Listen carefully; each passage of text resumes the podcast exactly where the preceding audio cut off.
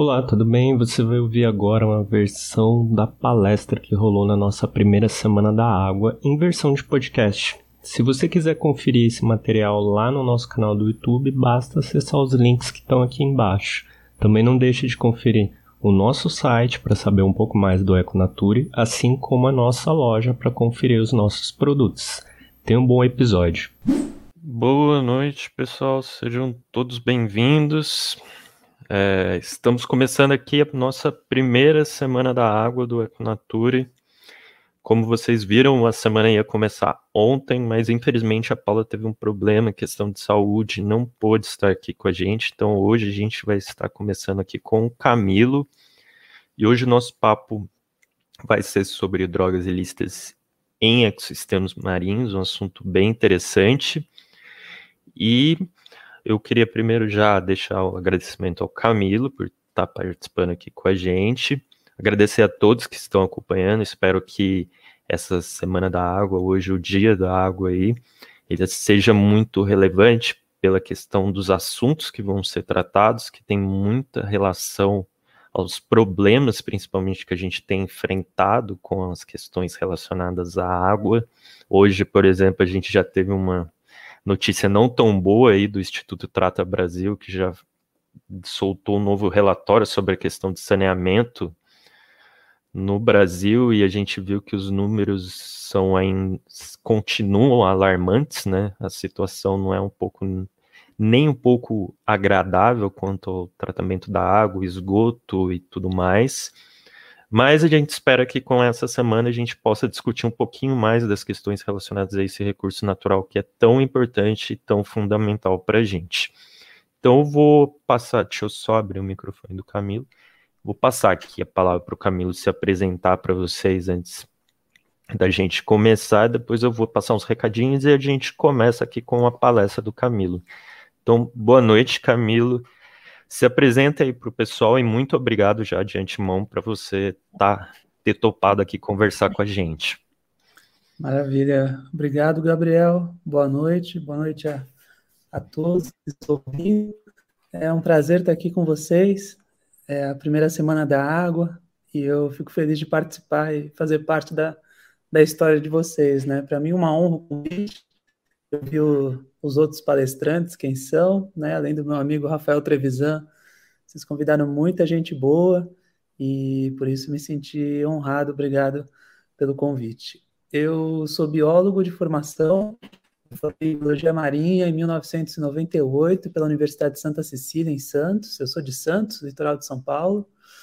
Depois eu fiz mestrado em oceanografia no Instituto Oceanográfico da USP, fiz doutorado também em oceanografia biológica, também no Instituto Oceanográfico da USP, e depois eu fiz pós-doutorado em Ciências do Mar, aqui na Universidade de Cádiz, onde eu estou hoje, por coincidência, estou desde janeiro aqui no projeto de pesquisa, financiado pela Fundação Carolina, e atualmente eu sou professor associado do Departamento de Ciências do Mar, da Universidade Federal de São Paulo, lá no campus Baixada Santista, em Santos, e sou professor de pós-graduação também do um curso de mestrado e doutorado da Universidade de Santa Cecília.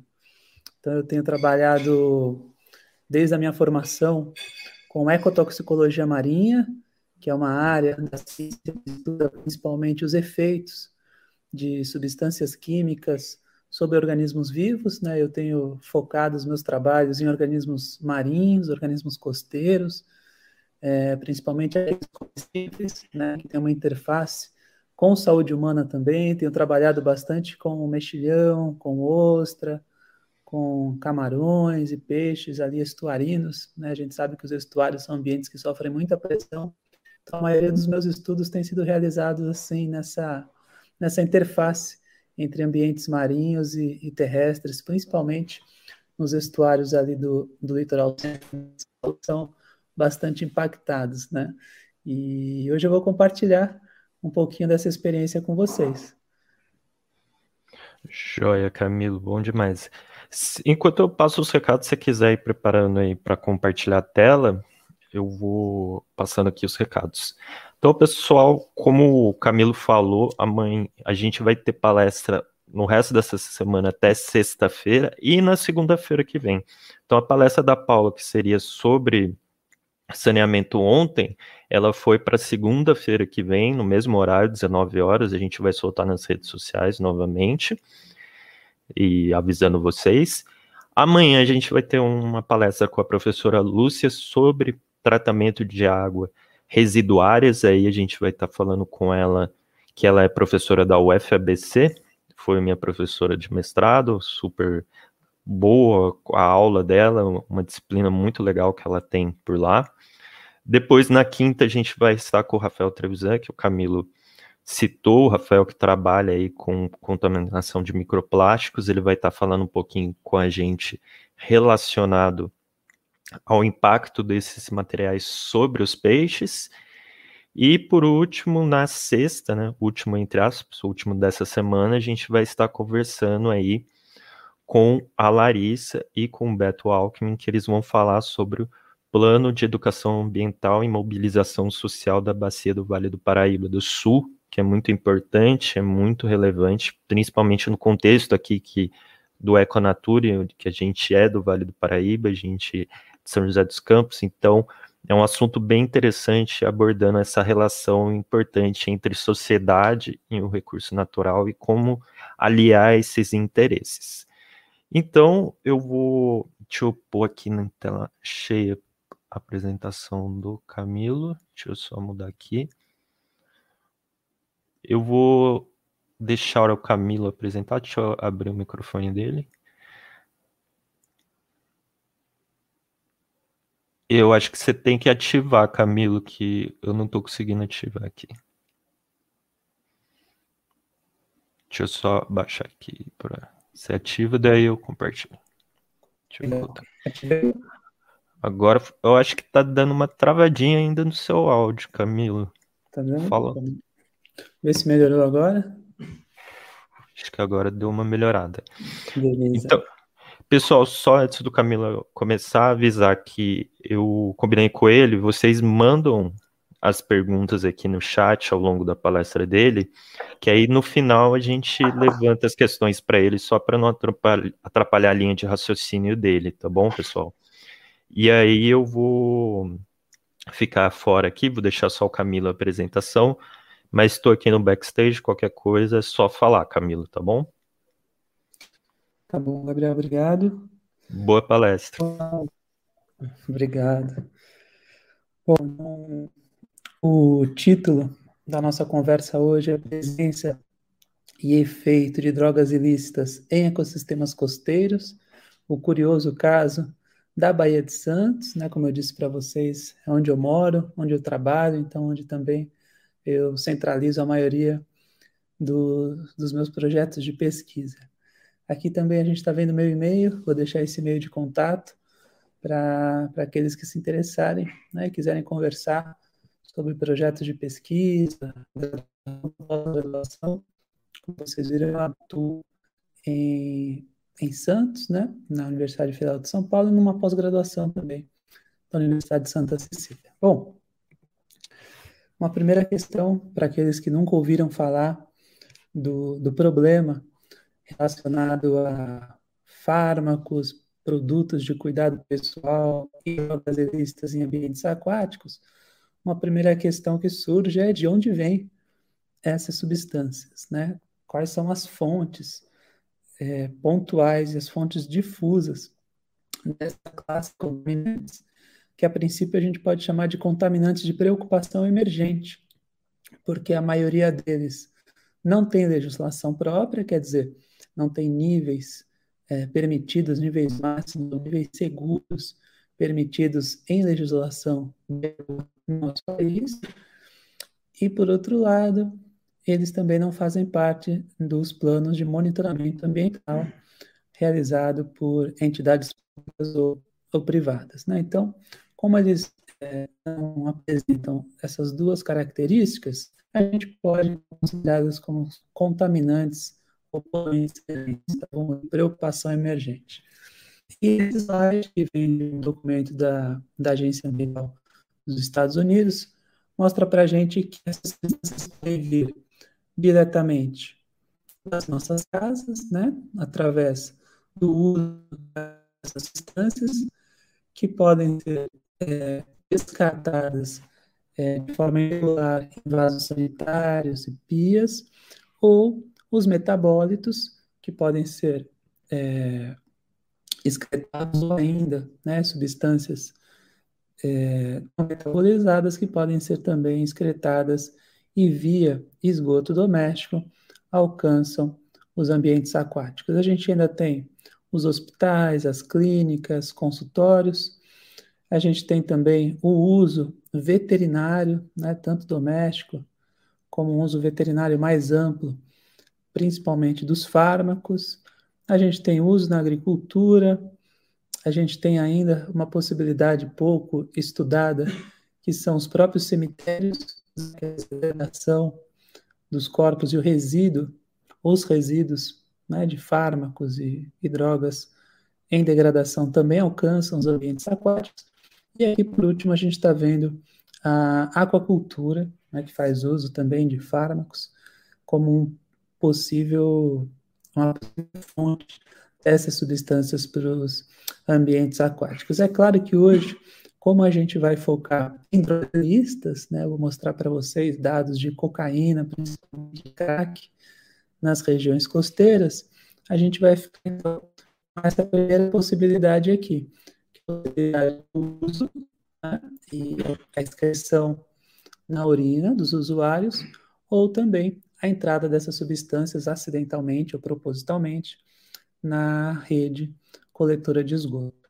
Uma questão que eu queria chamar atenção ainda nessa imagem são as estações de tratamento de esgoto. Né? Aqui em 3B, a gente está vendo que, nesse caso, a estação de tratamento de esgoto ela tem tratamento secundário, né, que gera o lodo, que seria o lodo ativado. Essas estações com tratamento secundário terciário, elas têm maior capacidade de remoção dessas substâncias.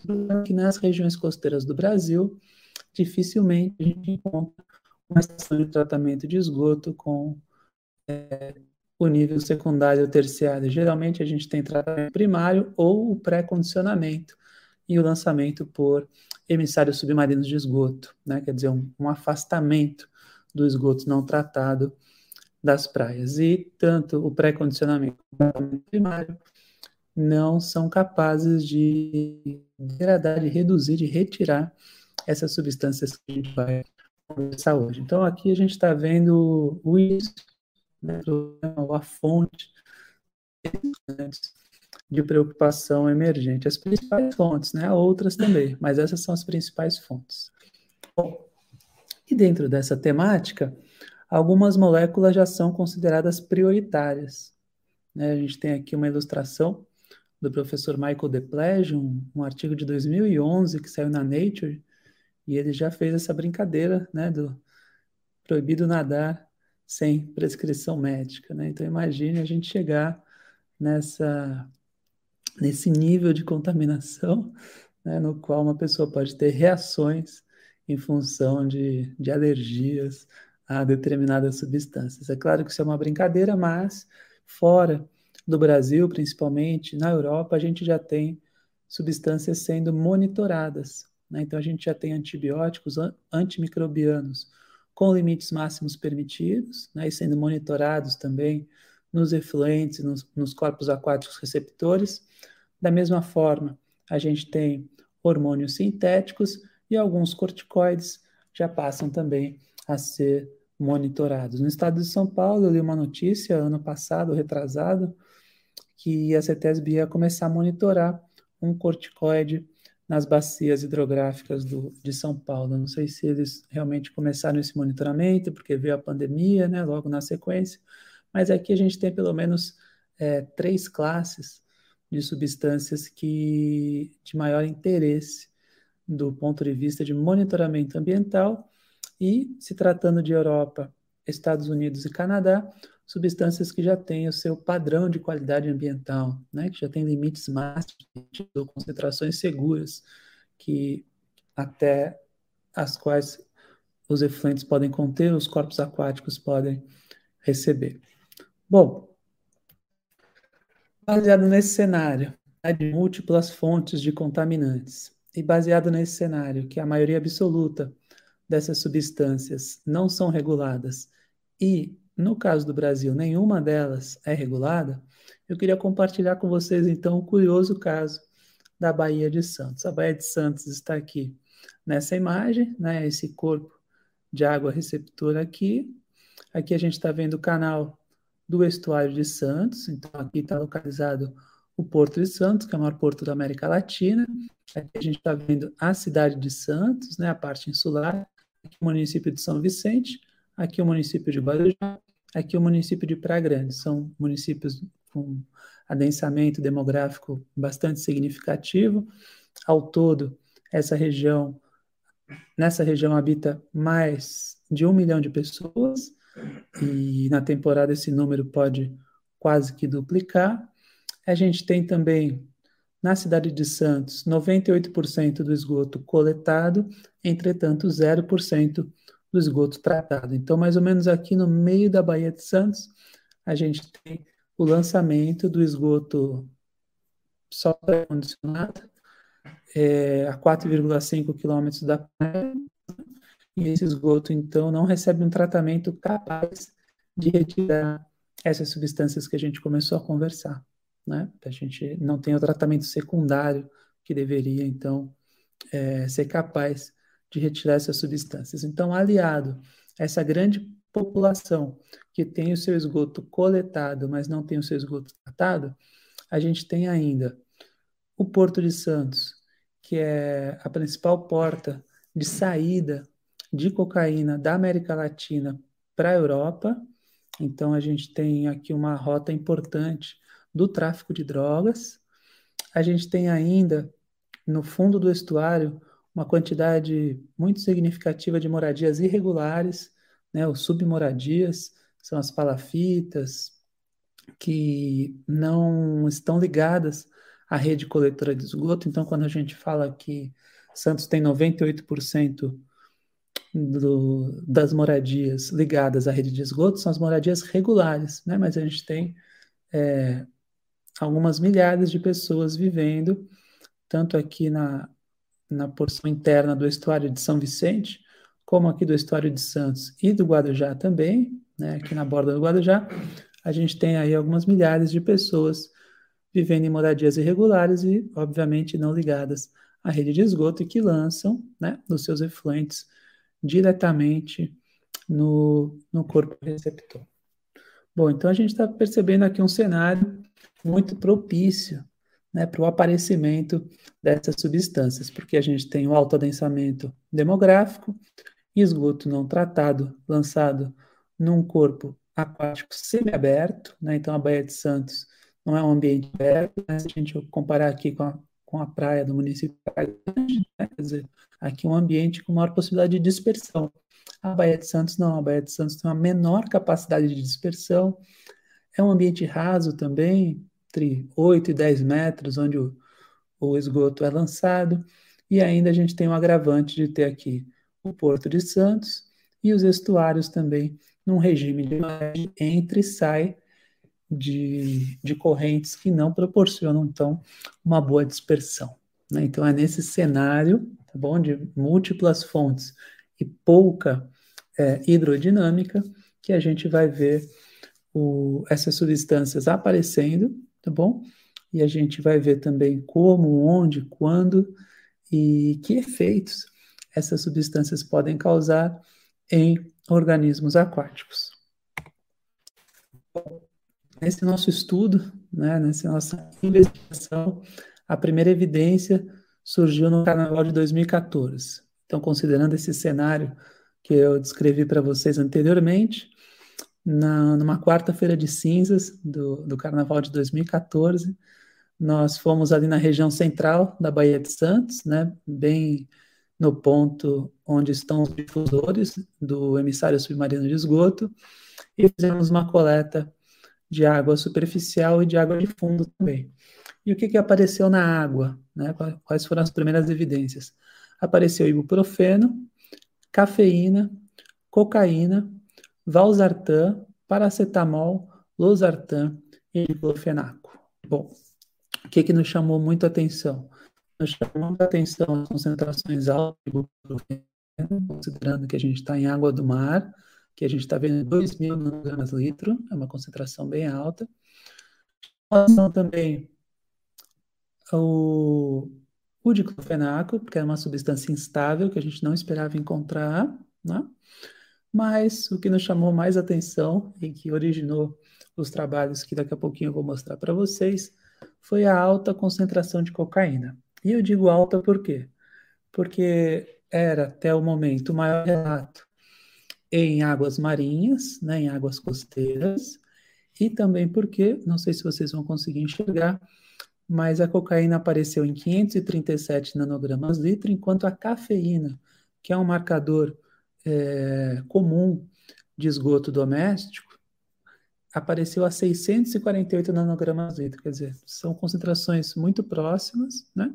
Só que a gente está falando de cafeína, que tem o seu uso amplamente difundido em analgésicos, antitérmicos, antigripais, além do próprio uso do café na alimentação do dia a dia. Né? Então, quando a gente encontra uma concentração de cocaína próxima de cafeína, isso mostra para a gente que essa concentração ela é razoavelmente alta e merece é, ser investigada. Então, essa foi a primeira evidência, e daí para frente, então, nós focamos os nossos estudos na, na ocorrência e nos efeitos da cocaína. Mas, bom, alguém pode pensar assim: ah, mas Camilo, foi carnaval, né?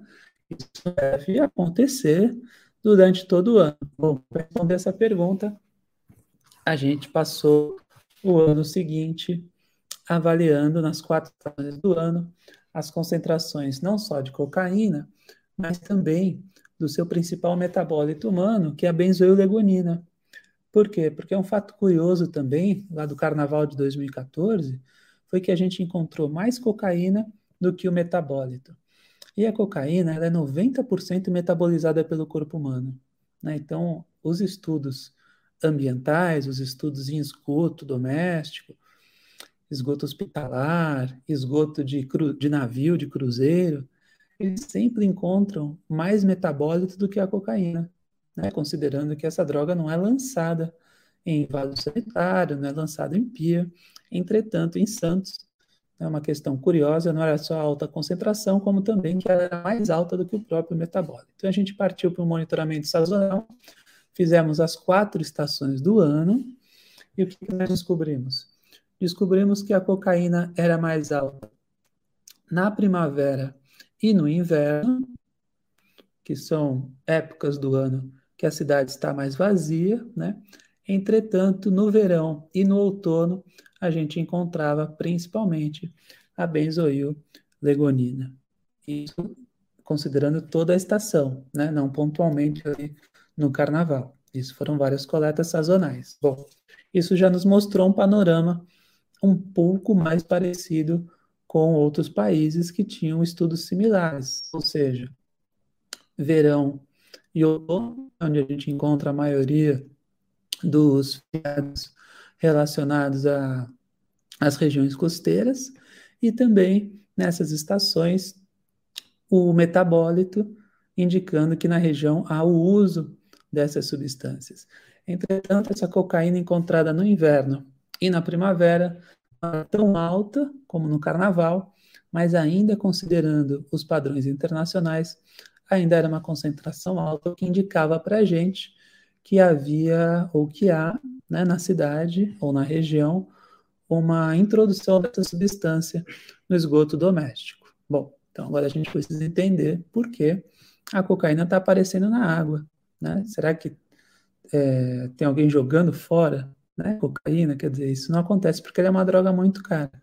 Então a gente precisa entender um pouquinho o que, que deve estar acontecendo nessa cidade para que a gente tenha concentrações tão altas mesmo da droga. Será que é tanto uso? Bom, tanto uso não é, porque quando a gente diz que para os padrões internacionais a nossa concentração é alta, a gente precisa considerar que a maioria das regiões nas quais existem dados né, sobre cocaína são regiões também de países desenvolvidos e que tem estações de tratamento de esgoto com nível secundário até terciário. Então, eu vou dar o exemplo da Baía de São Francisco. A Baía de São Francisco também apresenta cocaína na água. Então, tem concentrações bem menores do que, a, do que as nossas. Quer dizer, a gente que usa cocaína em Santos do que em São, em São Francisco, na Califórnia? Não. O que significa para a gente é que a estação de tratamento de São Francisco é capaz de retirar a cocaína. Então, para saber se tem mais gente usando, a gente deveria lá em São Francisco trabalhar antes da estação de tratamento, né, na entrada da estação. Mas esse é um outro tipo de estudo, é um estudo epidemiológico, a gente não fez, a gente ainda não fez isso, mas não falta vontade. Então, eu queria mostrar para vocês que o primeiro fato que nos leva a bater esse recorde em concentrações ambientais costeiras, né, marinhas, é o fato da nossa região costeira aqui, né, o nosso caso Bahia de Santos, não possuir tratamento secundário nem terciário bom? Então, esse é o primeiro fato. Bom, aí a gente passou para um terceiro estudo, né? dois anos depois, a gente passou para um terceiro estudo que não considerava apenas, né, nesse mapa aqui dá para ver melhor, nos dois estudos anteriores, a gente trabalhou aqui, ó, monitorando a saída do emissário submarino, tá bom? Ele mede aqui 4,5 km da praia. A gente fez uma distribuição mais ampla na Baía de Santos, considerando inclusive a entrada, né, a boca dos estuários, então aqui é o estuário de Santos, aqui é o estuário de São Vicente, bom? E a gente analisou então cocaína em vermelho e benzoilegonina. A cocaína deu mais alta, só aqui próximo realmente ao emissário submarino de esgoto. Entretanto, a benzoilegonina, a gente parar para analisar, né? Ela aparece aqui, olha só, em concentrações né, altas, inclusive nas praias de Santos, né, que já é as praias de Santos, as praias de São Vicente, praia de São Vicente. Então a gente vê que o uso né, e a entrada dessa substância se dá mesmo na orla, onde é uma região não necessariamente influenciada pela pluma do emissário submarino de esgoto. Então aqui a gente tem, por exemplo, a influência dos canais de drenagem, a gente tem também a influência dos canais estuarinos, né? mostrando então que a gente tem múltiplas fontes de contaminação na Bahia. Por um lado, a gente tem o emissário, né? aqui no centro, mas a gente tem essas fontes também mais próximas às praias e à saída dos estuários. Bom, agora, um dado que chamou muito a atenção foi que nessa coleta, nos mesmos lugares que a gente pegou água, a gente pegou também areia, né? a gente pegou o sedimento. E aí, no sedimento, as concentrações foram altíssimas. Né? Então, aqui para a gente ter uma ideia, tanto aqui no estuário de São Vicente como na ida do estuário de Santos, a gente tem praticamente as mesmas concentrações que ao redor do emissário submarino, lá no meio da Bahia. Né? Então, a gente tem aqui no sedimento, olha só, mais do que 10 nanogramas grama. Bom, e aqui muscle né? Para quem não conhece a expressão em inglês, significa mexilhão. E em quatro pontos onde tinha mexilhão, né, a gente analisou se esses mexilhões estavam bioacumulando cocaína também, se havia cocaína na carne dos mexilhões. E esse ponto aqui, que é um ponto de praia, né, que é um ponto de pedras aqui do emissário submarino, e uma ilha também chamada Urubuxaba, que tem aqui na divisa entre Santos e São Vicente, ali tem mexilhão e os mexilhões apresentaram mais do que 10 nanogramas grama. A gente também aqui os mexilhões desse ponto, na ponta da praia, desse ponto e um pouquinho também nos mexilhões desse ponto. Mas chamou a atenção a alta concentração dos mexilhões aqui da ilha de Urubuxaba, que é uma ilha, mas na verdade tem acesso né, a pé na maré baixa. Então, o que isso significa? Significa que esses mexilhões eles podem ser extraídos né, e servir de alimentação para a população. Assim como os mexilhões aqui também, da ponta da praia, foram coletados ali abaixo do deck do pescador, que é um lugar bastante frequentado. Então, a gente tem, com esse cenário, né, uma evidência de uma ampla contaminação da Baía de Santos, que não é só no centro, da Bahia, né? Na área do emissário, na área sob influência do emissário. Não é só na água, né? Mas é principalmente no sedimento, onde a cocaína tende a se acumular. E né, o dado mais preocupante é que também em organismos comestíveis esse mexilhão é da espécie perna-perna, tá bom? Aquele marisco de pedra, né? O marisco marrom, lambe-lambe, tem vários nomes populares. Bom, e um trabalho novo nosso, que ainda não está publicado, mas que é bastante interessante, foi baseado também em sedimento, mas agora aqui em testemunhos, né? Testemunhos que retratam uma contaminação que começa em 1930. Então aqui a gente está vendo as oscilações né, da contaminação que vai subindo e descendo. Depois tem uma subida importante entre a década de 70 e 80 e aí, a partir da década de 90, essa contaminação volta a subir. Né? A gente já tem dados de 2020 que ela continua subindo, mostrando para a gente, então, que a contaminação por cocaína no sedimento de Santos não é um problema novo. Né? Aqui em 1930 foi quando essa droga começou a ser proibida, né? considerar que antigamente ela era utilizada como anestésico principalmente pelos dentistas, né? Mas a partir da década de 1930 ela passa a ser proibida e mesmo assim, né? Ela aparece então agora já a título de droga ilícita, ela aparece no sedimento, ela tem a sua concentração alterando aí, mas a partir de 1930 a gente tem um aumento significativo, né? Quase que cinco vezes mais da concentração que continua subindo. Né? Se a gente pensar que aqui a gente está trabalhando com 0,1 nanograma a grama, nós vimos que a gente já está ali na casa dos 10 nanogramas gramas. Né? Então, uma, uma, uma subida bastante significativa né, de um problema antigo. Bom, do ponto de vista de contaminação, então a gente viu a amplitude, né? E agora a gente está vendo também a profundidade, que dá uma ideia cronológica para a gente.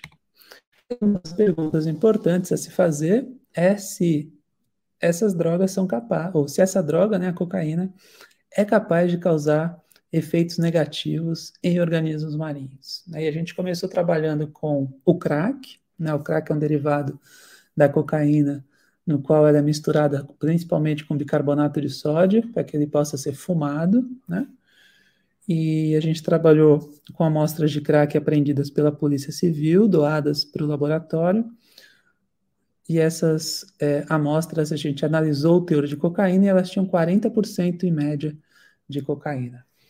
E a gente começou a trabalhar com crack, porque a gente também imagina que uma das entradas, né, possíveis entradas de cocaína no esgoto doméstico, seja a partir do crack, porque o crack é mais barato, né, então provavelmente ele é mais utilizado, porque nessa manipulação da transformação da cocaína em crack, pode haver então a perda dessa substância e a entrada dessa substância no ambiente aquático. Então a gente é, começou a trabalhar com crack e nós vimos que o crack é capaz de causar danos em DNA e também citotoxicidade. Okay? Essa aqui era a concentração ambiental, né, a concentração lá do carnaval, e uma concentração 10 vezes maior já é capaz de causar é, toxicidade celular. Mas quando a gente trabalha com o, o aspecto fisiológico desses organismos, a gente percebe que a partir de 96 horas, a concentração ambiental né, de 500 nanogramas litro já é diferente do controle. Okay? E aqui, quando a gente vai ver na escalinha né, fisiológica, esses animais em 96 horas estão estressados, mas compensando, mas a partir de sete dias, esses animais já estão aí severamente estressados. Significa então que essa substância causa estresse fisiológico né, em concentrações ambientalmente é, possíveis, né, ou ambientalmente relevantes. E o mesmo aconteceu para a cocaína pura. Né? Essa é uma cocaína que a gente trabalhou, a gente comprou é, o padrão da Sigma Aldrich, né? essa cocaína não é de apreensão, é de padrão de análise de laboratório, análise cromatográfica, e o mesmo aconteceu. Né, a gente está vendo aqui que a gente já tem os animais estressados, mas compensando, e já a partir aqui de é, 168 horas, desculpe, tem um errinho aqui, a gente já tem esses animais é, severamente estressados.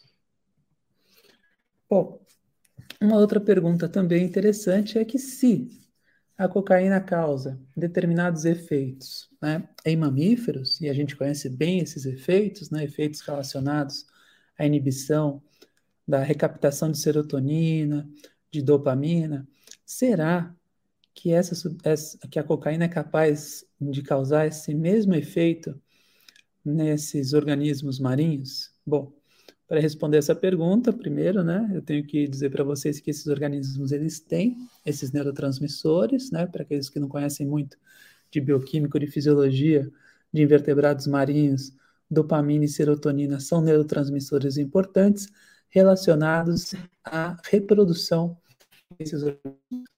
A gente então esse perna a perna, há concentrações ambientalmente é, possíveis de cocaína. Né? Esse aqui, a 0,2 microgramas litro, foi a concentração que deu durante todo o ano. No carnaval foi 0,5, mas durante o ano, naquele monitoramento sazonal, deu 0,2. Então a gente trabalhou 0,2 e 10 vezes maior, 2. E o que aconteceu? A gente teve aumento da dopamina, aumento da serotonina, aumento do transporte de elétrons de membrana e aumento também dos lipídios. Né? Então, isso mostra para a gente que a cocaína tem a capacidade também de perturbar esses neurotransmissores, assim como ele né, faz no mamífero. E por outro lado, a gente teve inibição de colinesterase e de ciclooxigenase. A ciclooxigenase também é importante neurotransmissor relacionado à, à reprodução. Então a gente tem aí um, uma perturbação de neurotransmissores que podem levar, então, a perturbações do processo reprodutivo desses organismos. Né? E, de fato, um, um, dado só de observação de laboratório é que quando a gente colocava esses organismos nas concentrações mais altas, como, por exemplo, em 2 microgramas litro, eles liberavam os gametas, né? independente da temperatura da água, independente até da estação do ano, né? que é algo que regula bem é, a, a, desova desses organismos, né, como a gente chama, a liberação dos gametas, eles liberavam os gametas no, nos aquários, né, mostrando que realmente nas concentrações mais altas, inclusive, esse, esse estímulo é bastante significativo. Tá? E a gente também começou a se perguntar sobre cenários futuros, né, já que a gente tem ouvido falar tanto em acidificação oceânica, e considerando então que a, que a cocaína ela tem um equilíbrio iônico dependente do pH, né, assim como outras substâncias, e a cocaína ela vai ficando é, mais lipossolúvel em pHs alcalinos, como da água do mar. Né? Então a gente quis entender também se, num cenário de acidificação oceânica, os efeitos da cocaína seriam é, diferentes. A gente trabalhou aqui com o ouriço do mar, com ensaio embriolarval, e a gente percebeu que num pH de 7,5, né, que é um pH possível num, num evento extremo de acidificação oceânica, num, num cenário de 50, 100 anos, né, um pH de 7,5, a gente tem sim efeitos em concentrações que no pH atual, entre 8 e 8,5, a gente não encontra. Né? Então a gente começa a perceber que principalmente aqui, né, no pH 7,5, que a gente já vai vendo que tem efeitos, e claro, no pH 7 a gente já tem efeitos da acidificação, né, mas é interessante mostrar que no pH de 7,5, que é um, um pH possível né, para regiões costeiras acidificadas, a gente já tem aí um efeito importante né, de concentrações como 6,25 e 12,5, que no pH de 8,5 a gente não encontra. Né? Então a gente tem aí um efeito combinado entre a redução do pH, que já gera o seu estresse, né? lembrando que da dependência também da homeostase dos organismos do pH oceânico, né, do pH estável do oceano, a gente ainda tem um efeito combinado das drogas com esse pH. E aí a gente fez um, um trabalho um pouco mais aprofundado, é, ampliando um pouco mais as faixas de pH, ampliando um pouco mais também as concentrações de cocaína, então desde aquele máximo de 0,5 do carnaval, né, o pior cenário, 10 vezes mais e 100 vezes mais. E a gente trabalhou com mortalidade também, mas trabalhou com efeitos fisiológicos e bioquímicos, como peroxidação lipídica, estresse oxidativo, que também é um efeito conhecido da cocaína em mamíferos, é, fisiológicos, né, citotoxicidade e danos genéticos. E o que, que a gente percebeu? A gente percebeu, então, que nos pHs mais baixos a gente tinha efeitos exclusivamente da acidificação, né? Então, claro, pHs de 6,5 para baixo já para esses organismos que são bivalves, né? Que dependem do cálcio para o seu metabolismo. Claro que esses pHs são inviáveis, mas quando a gente está aqui nesse pH, pH 7,5, já possível, né, para um cenário de, acidificação, a gente vê um efeito exacerbado do, do crack nessas concentrações ambientais. Então, mostrando que há sim um efeito, efeitos submetais exacerbados pela acidificação oceânica, isso em faixas né, que são passíveis de, de ocorrer. Será que isso é um problema nosso, né, só do Brasil? Não, isso não é só um problema do Brasil, eu queria mostrar para vocês um pouquinho do panorama mundial. Né? Então, são poucos também os países que fazem esse tipo de estudo. A gente tem no Brasil estudos sobre cocaína e benzoilegonina, concentrações muito altas lá na Amazônia, né, numa área muito relacionada ao tráfico de drogas. E a gente tem concentrações altas também aqui na Baía de Santos, né, esses dados são nossos, também que a gente pode imaginar como uma rota, né, uma possível rota do tráfico de drogas vindo lá da, da floresta amazônica, né, áreas também aqui, uma bacia hidrográfica bastante contaminada, né, vindo também da Bolívia, é, Colômbia, Peru, e depois a gente tem aqui, né, infelizmente o Porto de Santos é uma via de saída né, dessa droga, principalmente a gente tem concentrações no mar também bastante relevantes. Quando a gente olha para os Estados Unidos, a gente vê também né, estudos mostrando os, os metabólitos de cocaína, a gente vê também drogas sintéticas, tanto nos Estados Unidos, né, as anfetaminas, derivados e o êxtase aqui em laranja, como também na Europa. Né? A Europa é onde tem a maior parte dos estudos, e a gente vê bastante é, estudos com anfetaminas, metanfetaminas aqui na Europa. Fora isso, a gente tem os opioides né, na Inglaterra, e a gente tem também os canabinoides na, na Europa. Há outros estudos, há estudos de opioides também nos Estados Unidos, as anfetaminas na Austrália também, as drogas sintéticas são consideradas né, as, as de maior uso, mas a cocaína, né, que é o objeto do nosso estudo, do nosso curioso caso da Baía de Santos, ela é, é uma droga presente, se não é a primeira, é a segunda droga ilícita mais utilizada. Bom, considerações finais para não me alongar muito. Novos contaminantes, velhos problemas. Né? Se tratando de Brasil, quais são os nossos velhos problemas? Bom, a gente tem problemas de saneamento básico.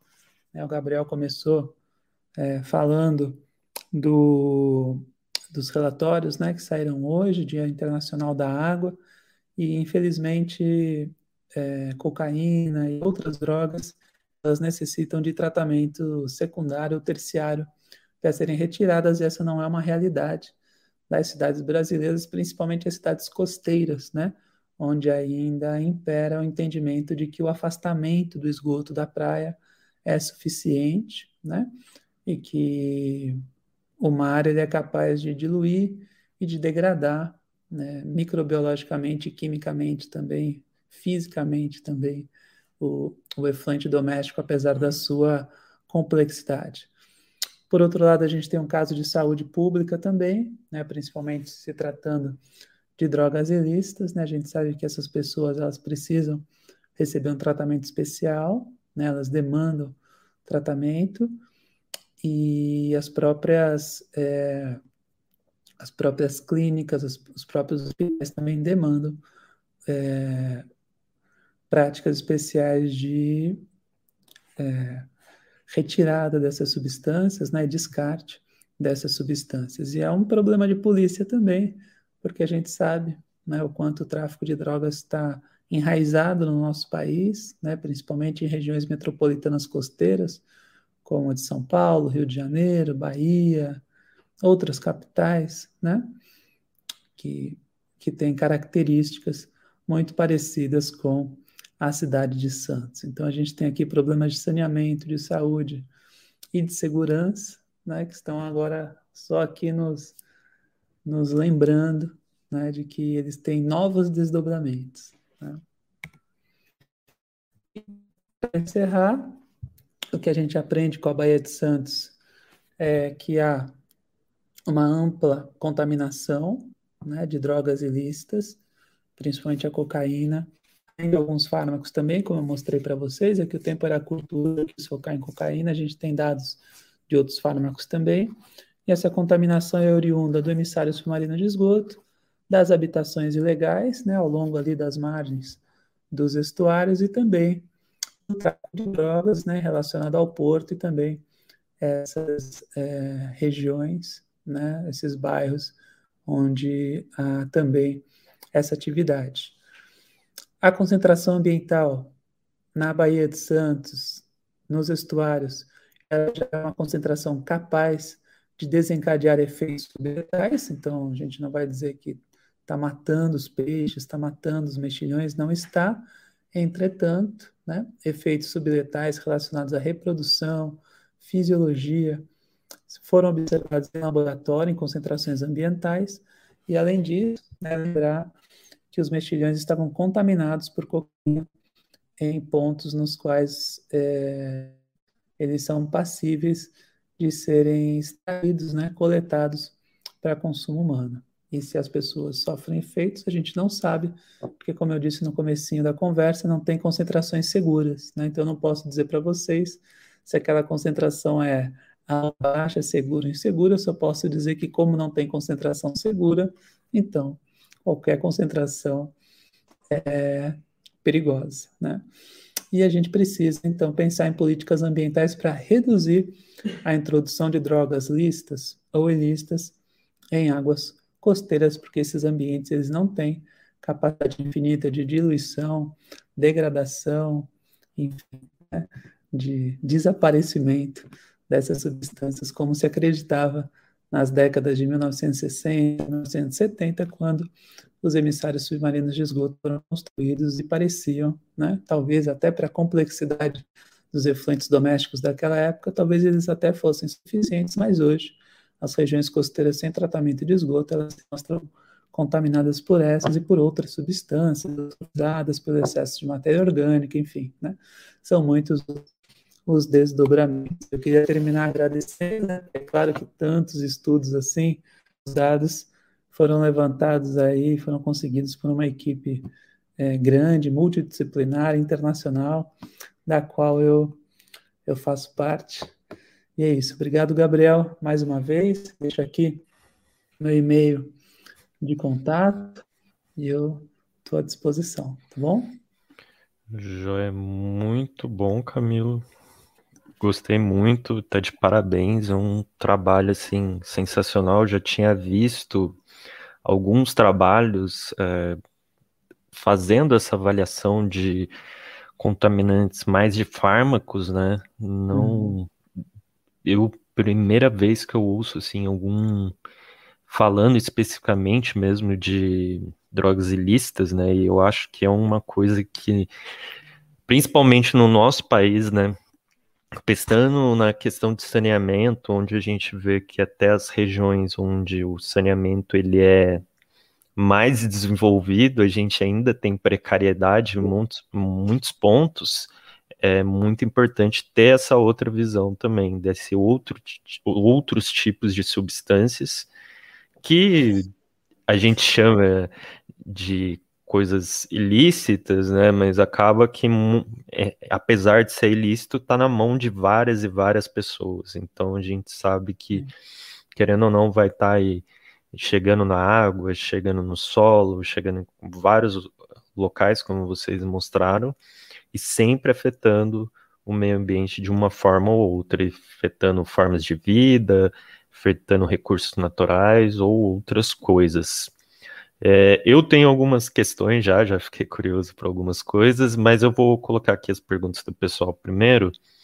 Deixa eu puxar aqui do Leandro aqui que eu acho que é bom começar com essa. Como é feita a identificação da cocaína na água e qual é a metodologia utilizada? Leandro Sandei, é Sandei que mandou. Legal, boa pergunta, Leandro. Essa metodologia não é fácil, ela é cara, porque, como vocês viram, a gente está falando em nanograma litro, né? Nanograma, a gente está falando aí de parte por bilhão. Parte por bilhão é como encontrar um determinado chinês, né? Na China. Né? Então você quer, você não quer qualquer chinês, você quer aquele chinês e você não sabe onde ele está, tem que procurar na China. Bom, como é que a gente encontra?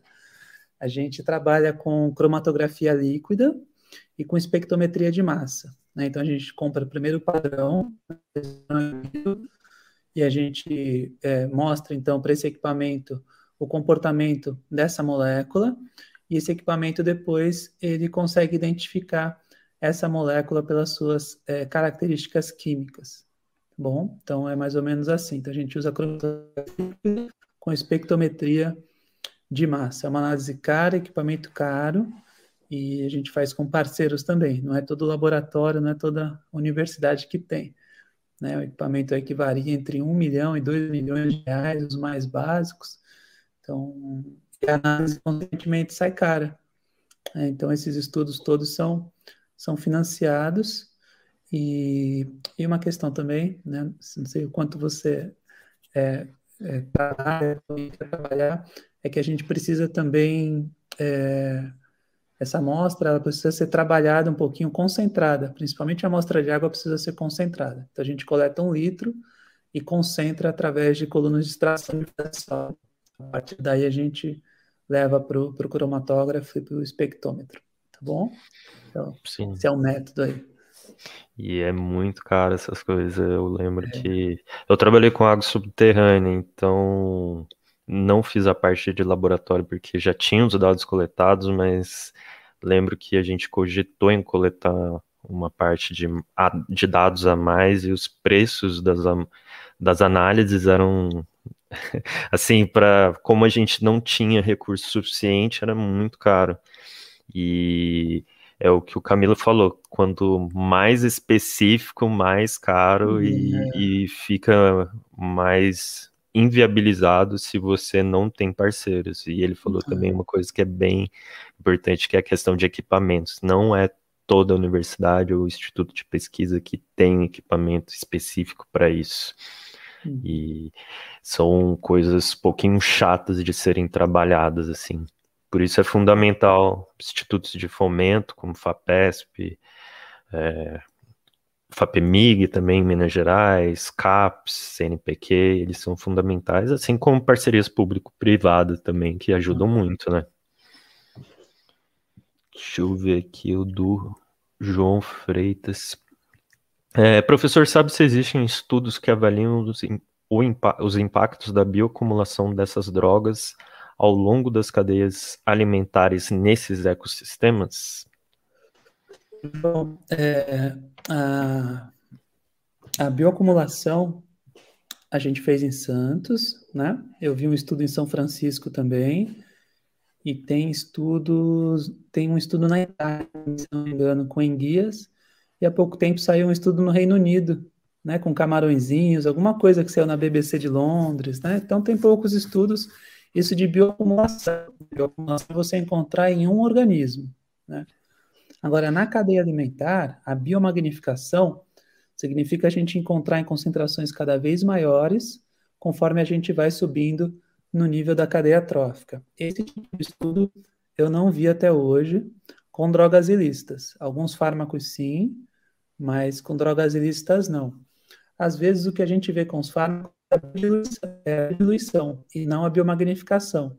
Então essas drogas acabam sendo metabolizadas e aí você encontra concentrações menores em níveis mais altos da cadeia trófica. Mas com drogas ilícitas eu, eu não conheço nenhum trabalho. A gente pode, pode até com algas, um filtrador e um carnívoro, teria que ser algo dessa forma, né, para falar em biomagnificação, mas é, bioacumulação é já tem aí os, os nossos estudos e mais uns, uns três.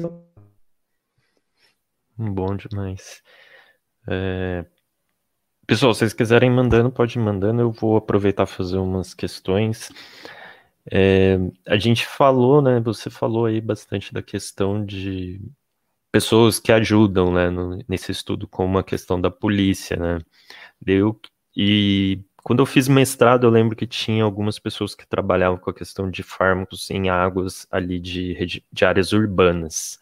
E uma coisa que eu achava bem interessante é que, principalmente ali no município, em Santo André e nos arredores, o pessoal tinha um interesse, os órgãos públicos, em saber o que estava acontecendo ali, às vezes dar aquela, prestar aquela ajuda ou apoiar de alguma forma que desse.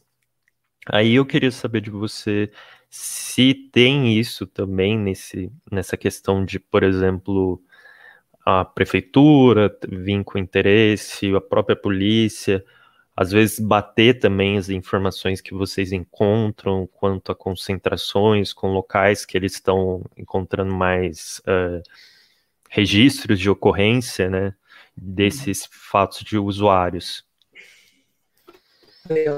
É, tem sim. O, esses primeiros dados né, da cocaína lá do carnaval de 2014, eles chamaram muita atenção. Né? Então saiu matéria de página na cidade, depois saiu na televisão, sabe, na Globo News, praticamente todos os canais, na, na Bandeirantes, depois na Rádio Bandeirantes. Então, a verdade é que repercutiu bastante o primeiro estudo, justamente pelo ineditismo né, pelo, pela surpresa das pessoas, né? Como assim tem cocaína na água do mar?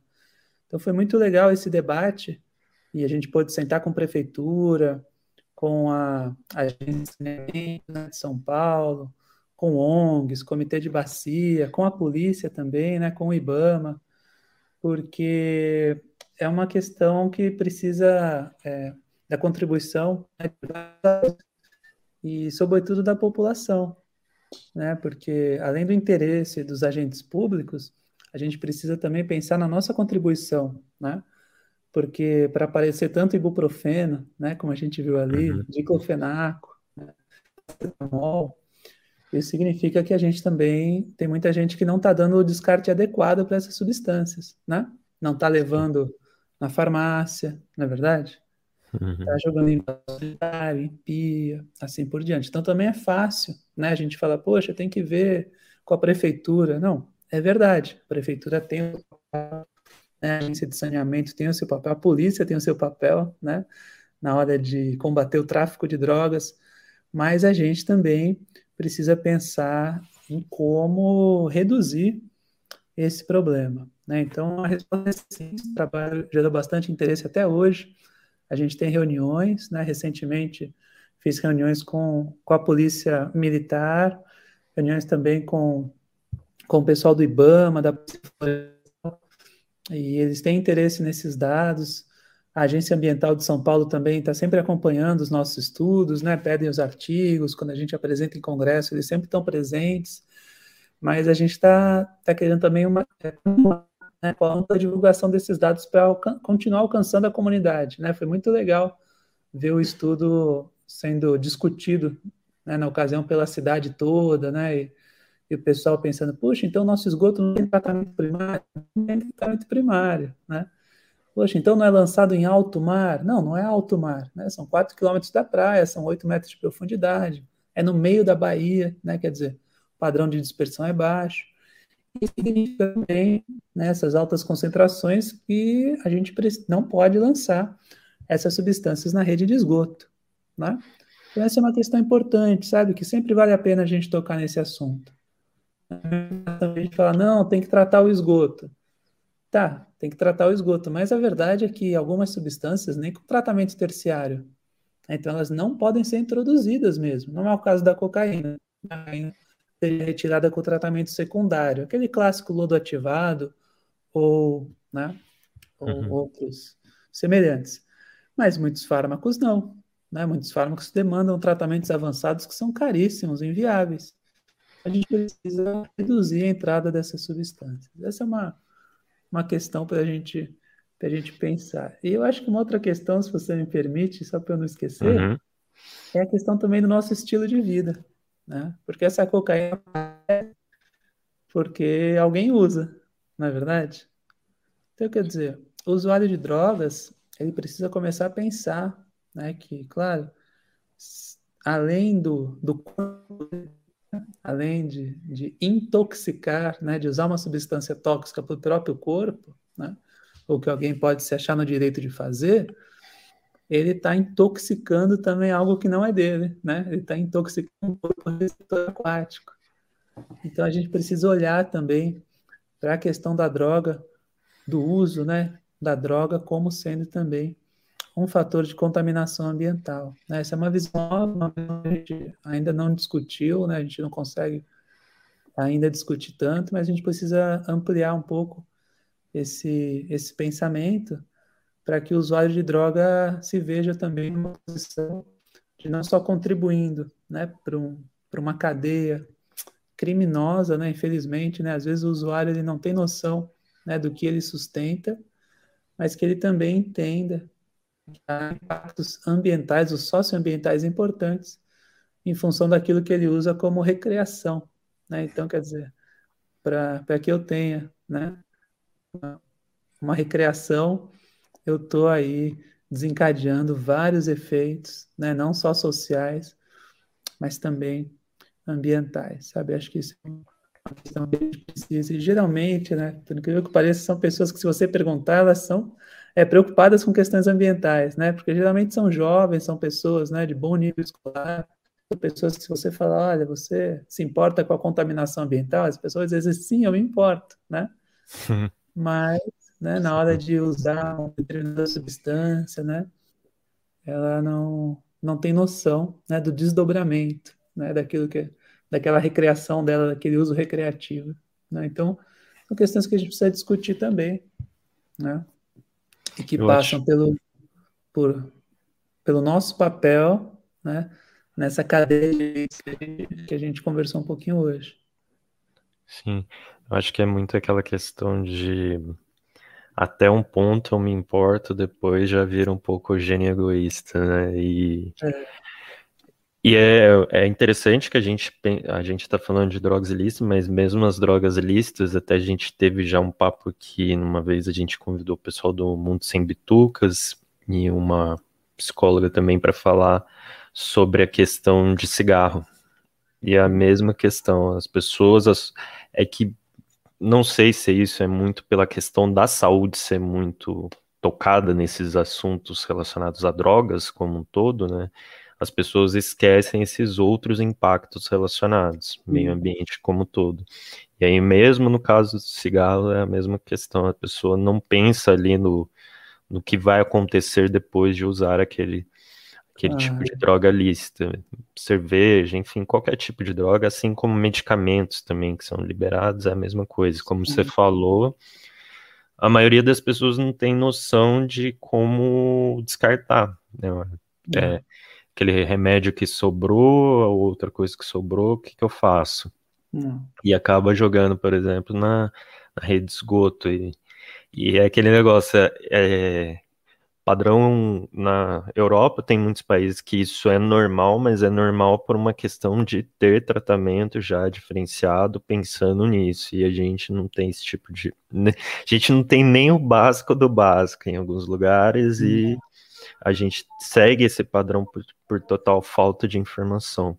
E eu acho interessante o que você falou também de esses diferentes atores, né? Que quando a gente fala de água ou qualquer outro recurso natural, é difícil não falar de vários atores que a gente tem. Então, vai ter o poder público, vai ter a universidade, vai ter o consumidor, vai ter os pesquisadores, enfim. E é legal que existe esse interesse desses diferentes atores relacionados a esse tema. E o, como você falou, o passo, talvez o passo adiante, adiante entre aspas, porque é uma coisa antes, né? É essa parte da conscientização para evitar que chegue aí, né? Porque, como você falou, vocês estão pegando um, o resultado de um ato que começa errado lá no começo, lá na uhum. origem da fonte, e muito disso cai no processo de educação que a gente tanto bate aqui, né? Sem dúvida. Muito, muito das coisas que a gente acaba pegando aí, encontro de problemas, seriam muito evitados. E eu queria aproveitar, eu vou fazer uma pergunta já relacionada. Você falou uma questão que até eu acho que é, queria ver sua opinião sobre isso. A questão do tratamento da água como um todo. Quando, eu já vi algumas pessoas falando que o próprio tratamento no Brasil ele tem um problema em si do processo, às vezes o próprio processo gerar contaminação durante o seu tratamento da água do esgoto. Eu queria ver a sua visão quanto a isso, se talvez é o processo de tratamento tenha que ser mais, vamos dizer, apurado para alguns locais para tentar evitar esses, seja cocaína ou outras substâncias que você citou aqui, ou se você acha que é mais uma questão de antes mesmo, antes de chegar ali até. Não, eu acho que, bom, eu acho que a questão de antes de chegar é importante, né? A gente estava falando sobre isso, né? Reduzir a carga dessas substâncias na estação de tratamento é fundamental, né? Então, dar o descarte adequado para essas substâncias é fundamental, porque as concentrações são altas e as substâncias são complexas, né, Gabriel? Então, por mais que a gente tivesse uma estação de tratamento modelo, padrão internacional, com tratamento terciário avançado, ainda é, haveria né, contaminação por essas substâncias. Então, é, é, preciso reduzir a entrada dessas substâncias na rede de esgoto. Agora, por outro lado, né, a, a conexão mais dias na, na, nessa região à rede de esgoto é importante, e a estação de tratamento, se ela puder avançar para o tra tratamento secundário, muitas dessas substâncias vão ficar é, retidas né? assim como a matéria orgânica também, né? e, e elas se associam. Então, na minha opinião, uma estação de tratamento ideal é, para regiões costeiras né, que lançam seus efluentes em águas abrigadas, como a Baía de Santos, né, seria o, o tratamento secundário. Aí você me pergunta se o tratamento é, contamina. Bom, é, tem um, tem uma etapa né, do tratamento que é a cloração, que já foi utilizada em Santos e agora me parece que não é mais utilizada, que ela é focada na degradação biológica, né? Uhum. Só que essa etapa de cloração, ela é utilizada como um tratamento terciário, depois que a matéria orgânica já foi retirada. Mas qual é o problema? O problema é você clorar né, efluentes domésticos que não foram tratados pela etapa primária e secundária nas quais a matéria orgânica foi retirada, entendeu? Então você está uhum. clorando um efluente não tratado, você está simplesmente jogando cloro nele. E ele é rico em matéria orgânica, em substâncias que podem reagir com cloro e dar origem, então, a compostos é, muito tóxicos. Né? A gente tem aí os é, substâncias cancerígenas, né, à base de cloro, desreguladores endócrinos, que são originados pela, pela junção do cloro com a matéria orgânica e outras substâncias orgânicas. Então, esse é um problema né, que, que no passado pode ter acontecido, depois eu soube que essa prática foi interrompida em Santos, não sei se voltou, mas é, aí seria um problema do tratamento é, com foco na contaminação microbiológica, a estação estaria produzindo uma contaminação química relevante, né? E, e acentuada do que aquela que ela geraria se não fosse a cloração. Então, tem que tomar cuidado com isso realmente. Quer dizer, clorar, né, sem tirar matéria orgânica, né, é algo uhum. que pode piorar a toxicidade do, do efluente. Entendido. É, eu queria tirar uma dúvida com você quanto àquele aspecto temporal que você mostrou. Você mostrou a evolução da concentração ao longo dos anos, fazendo uma análise. E aí eu lembro que dos anos 90 para frente, né, teve um pico, né? Esse pico também pode ser relacionado, além da cocaína, ao crack, porque foi um período de aumento também do uso desse tipo de droga. Pode ser também, Gabriel, porque assim, o crack, né, pelo menos as amostras que a gente analisou, é cocaína, né? O resto é bicarbonato e algumas outras coisas, né, que se coloca. Então, uhum. sim, e também é relacionado à, à própria expansão, né, da, da região. Né? Então, a gente tem da década de 1990 para frente aumento, infelizmente, dessas submoradias, né? O aumento do tráfico de drogas, é, e isso contribui né, para o pro problema relacionado à, à, presença dessa, dessa substância. Né? Então, ocupação ilegal de áreas, o que gera né, mais gente sem tratamento de esgoto, né? e, infelizmente, também o, né, tem dados de que o tráfico de droga, né, as, o uso de drogas tem aumentado, né? E, uhum. E tudo isso mostra uma evolução negativa de uma região metropolitana. Né? Não é a única, né? Esse é um problema das regiões metropolitanas. E quando a gente fala de região metropolitana costeira, como é a Baixada Santista, a gente fala de contaminação costeira, né? Sim. Então é, é um dado socio, socioambiental, né? Não é um Sim. dado só, só ambiental. É, essa, essa linha de pesquisa eu acho que é totalmente isso, né? É socioambiental, hum. com tudo, economia também, é o, é o blend de tudo, né? Você tá, é, querendo ou não, você tá né? analisando tudo. Com certeza, naquelas curvas ali, né, entre a década de 30 e 90, a gente pode inclusive encontrar, né? Estou escrevendo um artigo sobre dados e, e buscando essas associações, elas existem, né, com indicadores socioeconômicos. Porque também as pessoas precisam de dinheiro para comprar cocaína, né? Não é barato. Exatamente. E, e, e, há essa associação. Aí vamos ver se, se esse ano sai esse artigo. É bem legal. Bem interessante. É, minha última questão, eu queria saber se vocês já têm já têm em mente ou ainda precisa avançar mais um pouco para entender a possível relação desses impactos que vocês veem observando nesses organismos de modelo em humanos, se você já tem visão de talvez tentar fazer relações quanto a isso. É, assim, os efeitos da cocaína em seres humanos já são bem estudados, né? O que a gente precisa entender melhor é se essas concentrações que a gente encontrou nos organismos, a gente vai trabalhar com outros também, se elas são prejudiciais, né? Se elas são preocupantes prejudiciais. Então a gente vai começar a trabalhar com outros organismos para ver de que concentrações a gente está falando, né? Principalmente ostras, que são ali de regiões mais internas, né? E geralmente são organismos que as pessoas comem cru também, é muito comum. E aí você não tem nenhum aquecimento, que poderia gerar uma degradação, né? O cozimento.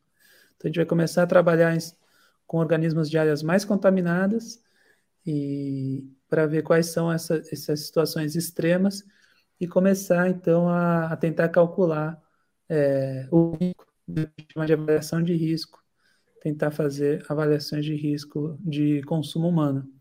Não é fácil, né? Porque se as substâncias não estão padronizadas, não tem estudos, então a gente vai devagarzinho avançando para poder, né, um dia é, estimar se, se as pessoas já estão em risco ou se quanto, né, se pode comer, porque também é isso, né? Avaliação de riscos, às vezes ela indica a quantidade que se pode comer, né, dessa, dessa matriz com, com esses níveis de contaminação. Mas a gente só começou, né? A gente, esse trabalho foi o primeiro a encontrar, ele acabou de ser publicado, e o que a gente pode dizer é que está bioacumulando, né? Tem mais no organismo do que na água. Então, a de bioacumulação deu positivo, deu ali quase na casa dos 2 mil, né? Então, já, já é uma bioacumulação que, que deve ser considerada. Eu queria só te perguntar, que eu não conheço Santos, nunca fui uma vez, mas fui ali só na, no Porto, né? E aí você falou que alguns pontos ali o pessoal tem fácil acesso a esses animais, né? É, é, é pessoal que é pescador mesmo ou até banhistas mesmo que... É banhista, porque os dois pontos que apresentaram, né, tanto a ponta da praia como lá são faixa de areia mesmo. Uhum. Então, são pedras, né? A ilha de Urubuxaba é uma ilha, mas ela, na maré baixa, as pessoas chegam caminhando. E uhum. então são pontos que, que um banhista pode tranquilamente acessar e, e raspar, né? Extrair da pedra e, e, e, se alimentar. Então, e esse mexilhão ele é comestível, né? Ele é o perna a perna, mexilhão marrom, mexilhão de marisco de pedra, né? Que o pessoal chama. Então é, é uma via, né? De contaminação humana que a gente precisa tentar para entender se se as pessoas estão em risco ou não. É bem suscetível mesmo. Bem, Camilo, eu acho que é isso. Então, é, eu primeiro quero agradecer, parabenizar por esse trabalho. Eu acho que é um, um trabalho, assim, como falei para você, um trabalho que envolve N aspectos e só de pensar que essa. Ah, eu lembrei uma coisa que eu ia te perguntar, uma curiosidade. Você falou da, daqueles trabalhos na região da Amazônia. Uhum. Eles são focados em, em que tipos de fontes? Em água superficial? É, quem em água superficial, era ali próximo à região de Manaus e um pouquinho mais para cima também. E, e os autores eles indicaram né, que poderiam ser áreas sem que a produção e a distribuição da, da cocaína, mas foi um único estudo também. Depois esses autores não continuaram trabalhando ali na região, né? É uma região que, carece também, né, de monitoramento ambiental, entender. É um trabalho que eu acho que já tem 10 anos também. Então, hum. seria bom se, né, se os autores pudessem repetir esse trabalho lá e, e monitorar aquela região. Já tem um tempinho já, bastante já coisa já deve ter mudado, com certeza. É, mas eram concentrações bem altas, viu? Do ponto de vista de rios, né? É o registro uhum. mais alto. Nossa, triste. É, exato. Mas então, pessoal, eu, como eu disse para o Camilo, eu acho que é um trabalho assim muito importante no aspecto de envolver uma questão que é social, a gente sabe que é um problema social muito importante é uma questão ambiental, apesar das pessoas não darem muito essa visão, esse olhar para a questão ambiental desse problema. E também a questão econômica, querendo ou não, é todo um mercado que existe em torno disso, são gastos para recuperar os danos gerados por isso. Enfim, é uma complexidade muito grande, um desafio. Aposto que o Camilo já encontrou vários desafios nessa jornada dele estudando isso. Então, fico muito feliz que você tenha aceitado e compartilhado um pouco do seu conhecimento aqui com a gente, Camilo.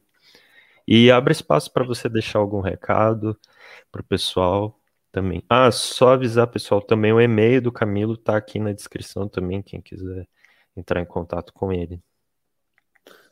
Bom, Gabriel, queria agradecer mais uma vez você, obrigado pelo espaço.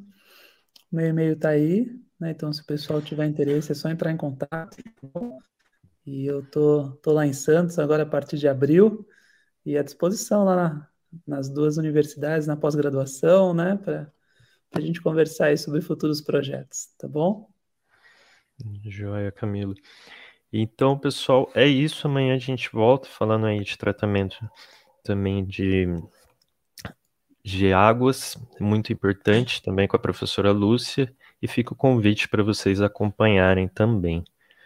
Uma boa noite, pessoal. Boa noite, Camilo, e até mais. Boa noite.